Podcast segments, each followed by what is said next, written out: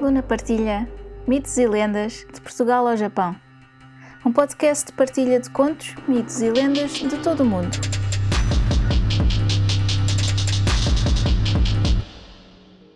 Uma nota antes de começar. Todos os contos, mitos ou lendas têm versões ou variações. Esta versão que vou contar é só uma das muitas que foram passadas de geração em geração.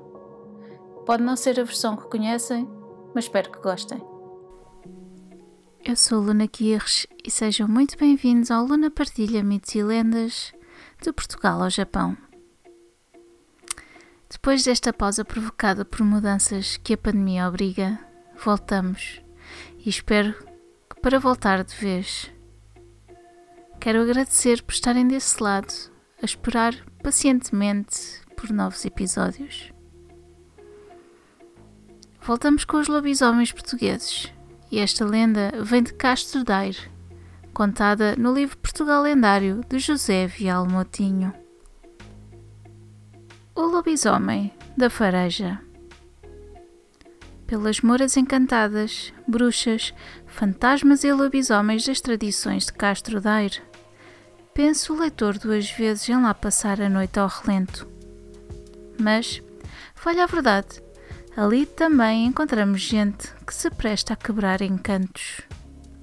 Exemplo disto é a lenda do lobisomem da fareja, que extraímos das lendas de cá, Coisas do Além, 2004, da autoria do investigador Abílio Pereira de Carvalho. Conta-se que numa noite, quando lá no céu a lua, espargindo o luar sobre a terra, através de uns fiapos de nuvens preguiçosas e transparentes, com que a querer esconder o rosto, qual noiva virgem envergonhada no altar do mundo, seguia mais uma vez a trajetória milenar em volta do planeta Mãe. Deu-se o que se tinha de dar. O morrão da última candeia deixara de brilhar há um bom bocado. Mas nem todos estavam a dormir para retemperar as forças perdidas. Por detrás da porta ferronha que dava para o caminho que liga Farginhas a Castro Daire, nome que lhe adveio das pesadas ferragens de suporte e ferrolhos, estava acordada uma rapariga feita mulher, que só não casara ainda por míngua de rapazes na aldeia. Esperava algo. Acocorada perto do buraco feito com um trato do seu irmão carpinteiro, aguardava o objeto da sua espera.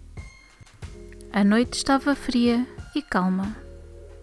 A não ser a respiração ansiosa da moça, o frufru das folhas do loureiro no canto do pátio interior, agitadas pela brisa, o piar de um mocho distante, o ladrar de um cão vigilante reagindo ao cheiro do bicho montês que rondava por perto, dir-se-ia que a terra tinha regressado à sua infância, mergulhada no silêncio câmbrico.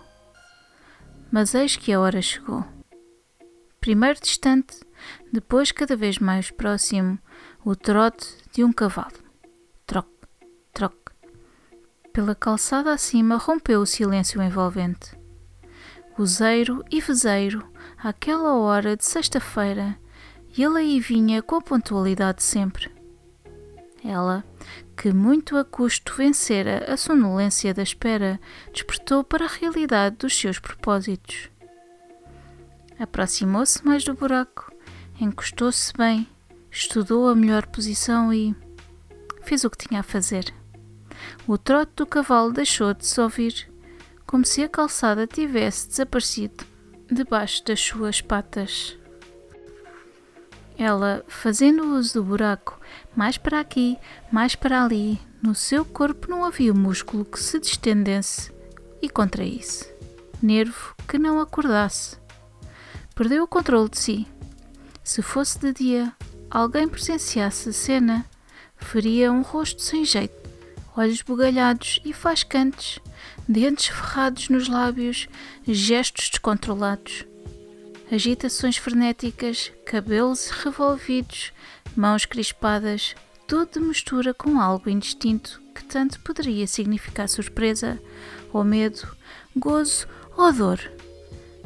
Zás, zás, Do outro lado da porta ferronha, qualquer coisa como o relinchar de um cavalo ferido por espora de cavaleiro caloiro. Completa o quadro presenciado somente pela lua cheia. Se alguém ouvisse, sem ver tudo aquilo e conhecesse as intenções que levaram a rapariga a ir para ali àquelas horas da noite, concluiria facilmente que ela tinha sido bem-sucedida no ato que acabara de praticar. Ninguém viu, mas alguém ouviu. Foi o irmão da moça que acabava a rega na leira do godinho e, entrando pela porta traseira, quando se dispunha a pendurar a enxada num caibro da armação, perguntou: Quem está aí? Sou eu, meu irmão. Traz depressa o teu albornoz, que está aqui um homem nu. Era um lobisomem, a quem acabei, agora mesmo, de tirar do seu fadeiro. Depressa, que está com frio. Eu sabia que passava aqui um lobisomem todas as sextas-feiras de lua cheia. Preparei tudo com antecedência para o picar e hoje foi o fim do seu fadeiro. Nunca mais tem de correr de noite sete freguesias como fazia até aqui. Vai, vai buscar o teu albornoz. O homem era de Almofala, terra sentieira, lá para cima de Cujo, perto de Tarouca.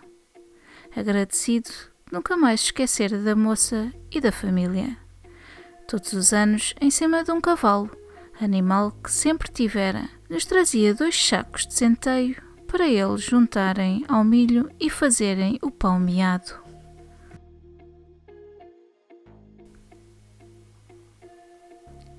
Este é o penúltimo episódio dedicado aos nossos lobisomens, assim como a este livro, Portugal Lendário. Recentemente houve mais uma edição da icónica Feira do Livro e claro que tive de adquirir novos auxiliares para este podcast, por isso não percam as novidades. Espero que tenham gostado. Muito obrigada por estarem desse lado e até ao próximo conto. Se gostaram deste podcast, subscrevam, deixem um comentário simpático e uma avaliação de 5 estrelas. Gostariam de partilhar um conto, um mito ou uma lenda? Enviem para o e-mail mitoselendas.lunaquirres.com Descubram mais no Instagram Luna Partilha. Podem apoiar este podcast através do PayPal ou comprar um café. Vejam os links na descrição. Muito obrigada e até ao próximo conto.